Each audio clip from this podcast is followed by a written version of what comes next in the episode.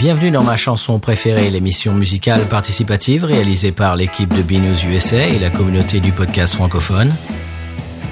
Le concept est simple, on choisit l'artiste et vous choisissez la chanson. Pour cette première saison, on a choisi les Beatles, alors on rentre dans le vif du sujet. Bonne écoute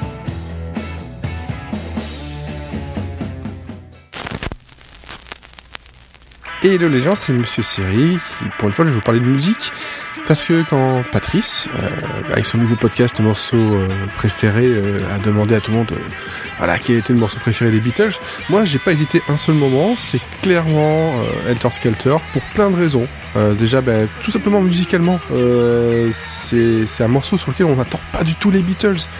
c'est faut se rendre bien compte que ça date de 68, c'est l'avènement, le, le, nouveau un peu hard rock, voire metal, hein, heavy metal, euh, juste avant Black Sabbath et, euh, d'autres groupes, euh, d'autres groupes du genre qui, commençaient seulement. c'est un morceau qui est très dur, qui est très énergique et dans sa version finale, parce qu'il faut savoir que c'est un morceau qui dure 4 minutes 30 sur le White Album, hein, l'un des plus célèbres et plus vendus des albums de, des Beatles. Mais c'est un morceau qui à la base faisait presque 24 minutes, en plusieurs parties.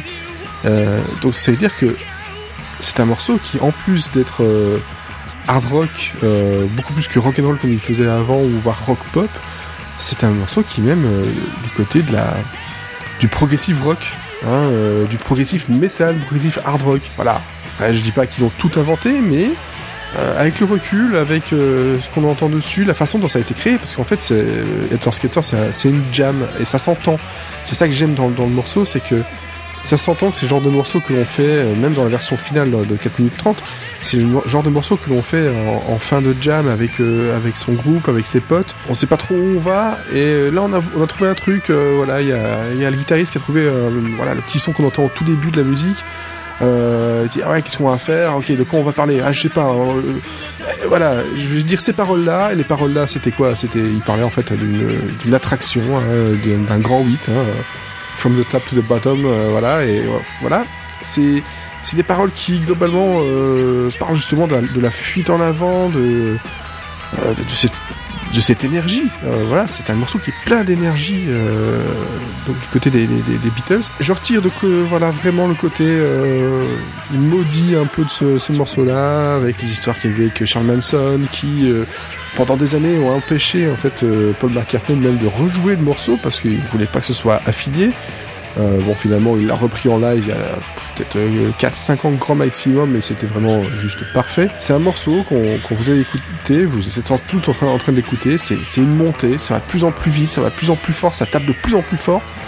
Ça tape tellement tellement fort et depuis en fait longtemps parce que nous on a juste une petite partie que si on entend bien, on écoute bien à la fin du morceau, ça a été laissé comme ça, c'est euh, Ringo Starr qui clairement euh, dit I've got blisters on my fingers, donc voilà, j'ai les cloques sur les doigts, j'ai les doigts meurtris. Euh, parce, qu'on, parce que Paul McCartney lui demandait de taper de plus en plus fort sur la batterie et, et pendant longtemps. Pendant longtemps, parce que bon, il faut bien s'en douter que une jam de 24 minutes, euh, bah, ça dure pas forcément 24 minutes ça dure un petit peu plus, il y a des choses qui sont jetées, il y a des choses qui sont gardées.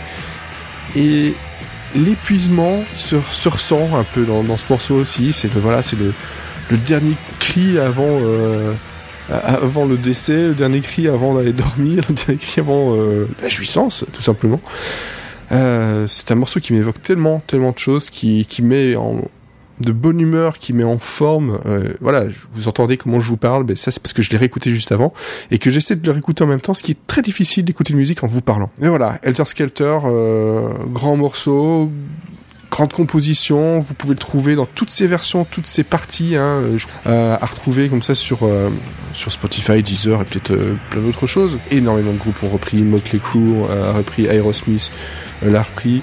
Euh, lui Bertignac hein, pour faire français euh, pour faire plaisir à Patrice euh, je sais pas en tout cas mais voilà il l'a repris. Ah, et puis de toute façon Alter Skelter ça veut bien ce que ça veut dire c'est la débandade ça déborde c'est le grand bordel quoi. Il faut faut écouter Alter Skelter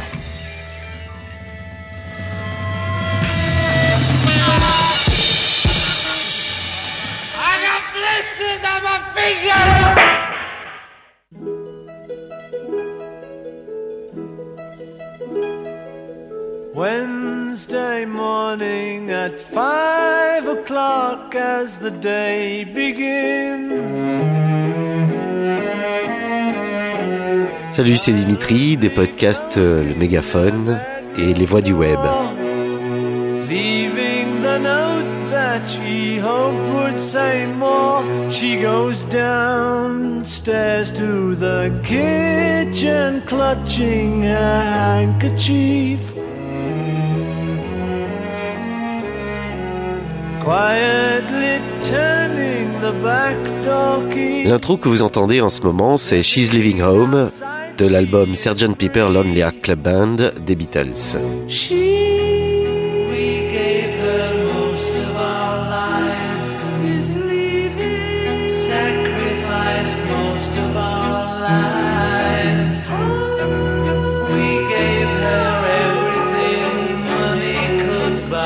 Ce n'est pas mon morceau préféré des Beatles, au contraire.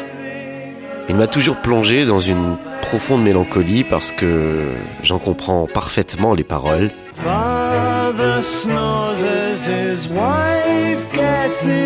En fait, j'ai découvert ce morceau lors d'un exercice d'anglais à l'école.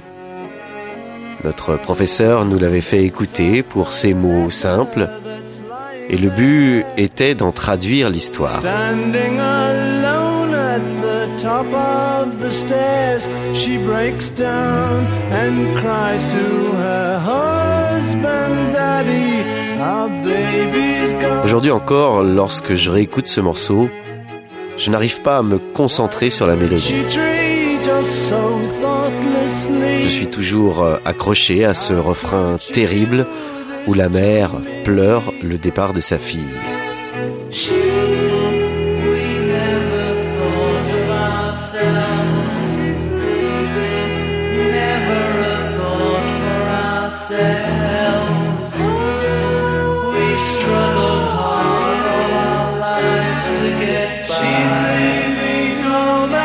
Parents qui se questionnent sur ce qu'ils n'ont pas su faire pour que leur enfant décide de partir.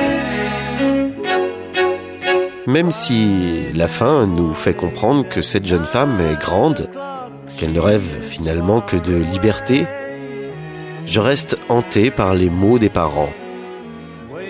Qu'avons-nous fait de mal? Nous ne savions pas que c'était mal.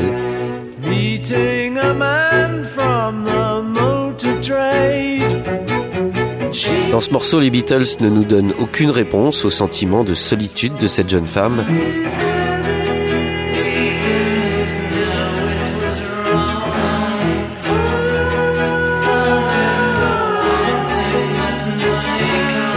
et abandonne l'auditeur avec ses questions sur un simple Elle quitte la maison, bye bye. Elle quitte la maison, bye bye.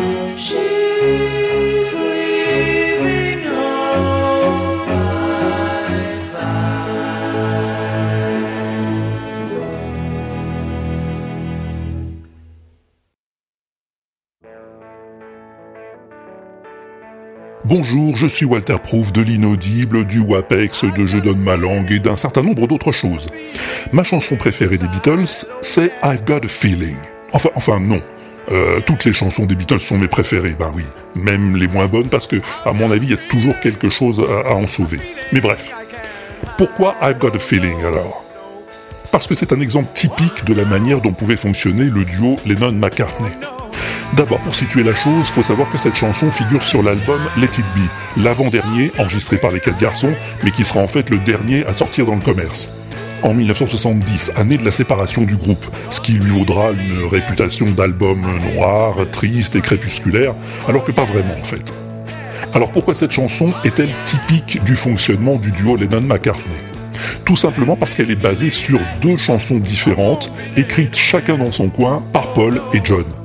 Celle de Paul, c'est celle qu'on entend là, qui commence par I've Got a Feeling.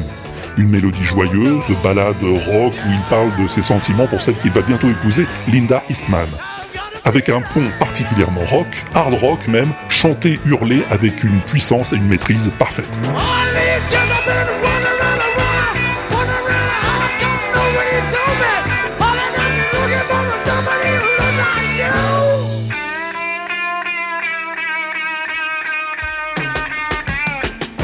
Ensuite, les deux reprennent le thème, Paul au chant et John répondant en écho à ses Oh yeah.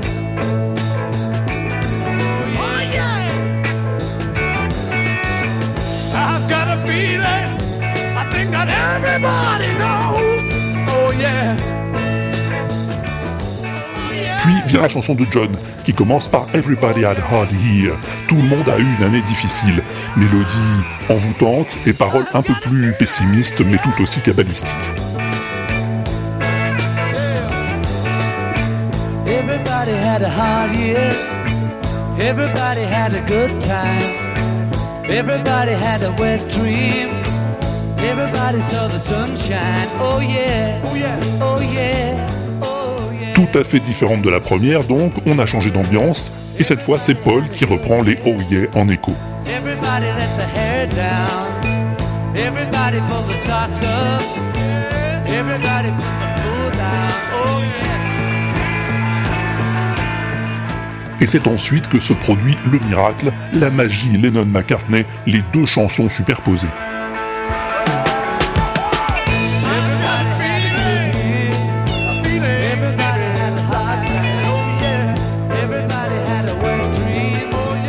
Et là, on réalise à quel point ces deux personnalités, aussi différentes soient-elles, pouvaient être totalement complémentaires. C'est dingue. Le tout est enregistré lors de ce fameux rooftop concert hein, sur le toit de l'immeuble d'Apple le 30 janvier 1969. John est à la guitare, Paul à la basse, George à la guitare solo, Ringo à la batterie et leur copain Billy Preston à l'orgue. Et ça aussi, les quatre garçons jouant ensemble en live, c'est la magie des Beatles.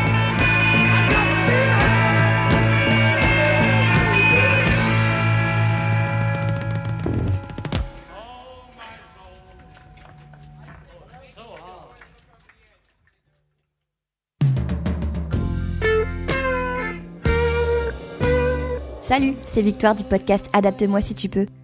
Alors, c'est très difficile de choisir une seule chanson des Beatles à présenter parce qu'il y en a énormément que j'adore.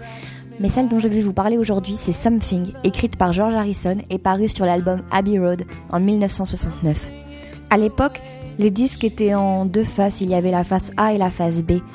Et Something, c'était la première fois que George Harrison avait une face A sur un CD, alors qu'avant, toutes ces chansons qu'il composait étaient assez mal considéré par les autres membres du groupe et il était tout le temps sur la face B. Et Something, c'était la première fois qu'il avait sa face A. C'est une chanson d'amour dont les paroles sont extrêmement simples. Le chanteur est amoureux d'une fille qui a un petit quelque chose en plus, something, un truc qui l'attire plus que n'importe qui. Le rythme est lent, un peu comme une balade. C'est une chanson qui est facile à fredonner. Il suffit de se laisser un peu emporter par la mélodie. D'ailleurs, la basse a une mélodie qui aujourd'hui est reconnaissable entre mille et que j'aime beaucoup parce qu'elle marque un peu une coupure entre les couplets euh, très simples. Cette euh, ligne est jouée par euh, Paul McCartney. Pour l'anecdote, George Harrison l'a trouvée trop chargée pour sa chanson, mais pour ma part, je trouve qu'elle apporte un plus qui distingue vraiment cette chanson des autres. Au milieu de la chanson, il y a un moment plus fort aussi, un changement de rythme lorsqu'il chante You're asking me, will my love grow? Là encore, les paroles sont très simples, mais elles ont quelque chose de très touchant et de très vrai. C'est comme une chanson sur le premier amour, avec sa fascination et ses incertitudes sur l'avenir. C'est une chanson que j'écoutais beaucoup pendant le début de mes études, pendant que je révisais, parce qu'elle mettait une ambiance douce et que je pouvais fredonner sans m'en rendre compte. Elle me faisait aussi penser à un garçon dont j'étais amoureuse à l'époque, donc euh, voilà. Cette chanson est aussi une sorte de Madeleine de Proust. Mon père a toujours été très fan des Beatles, il écoutait souvent les albums, été bercée par leur discographie, mais Something, c'était la chanson que ma mère écoutait particulièrement. Sauf qu'elle, elle n'écoutait pas la version des Beatles, elle écoutait une reprise, celle d'Elvis Presley. Donc c'est celle que j'ai beaucoup entendue quand j'étais petite, mais pour ma part, je préfère la version des Beatles, que je trouve plus douce, moins tonitruante, un peu plus anglais en fait. Elle me correspond davantage. Et du coup, cette chanson représente énormément de choses et encore aujourd'hui, je l'écoute souvent sans m'en lasser. Et euh, je suis d'accord avec euh, Frank Sinatra qui lui euh, avait adoré Something et qui l'appelait la meilleure chanson d'amour jamais écrite. Merci à Patrice et Stéphane de m'avoir laissé participer à leur épisode de ma chanson préférée sur les Beatles.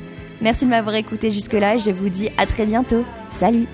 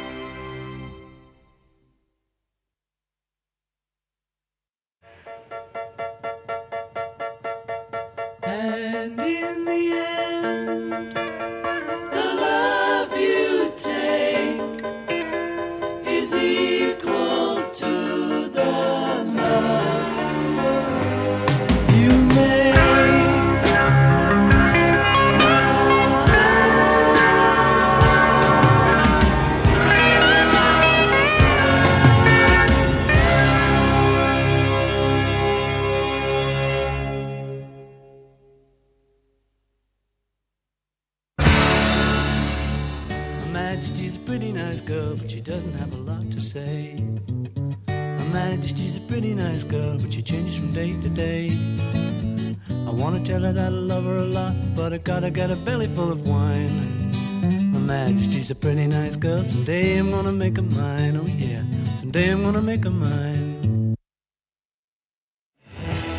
Et voilà, c'est tout pour cet épisode de ma chanson préférée, j'espère qu'il vous a plu. Je voudrais remercier les podcasteurs et podcasteuses qui se sont prêtés au jeu et ont participé à sa réalisation. Vous pouvez nous retrouver sur Twitter à chanson-ma et bien sûr sur binoususa. À bientôt.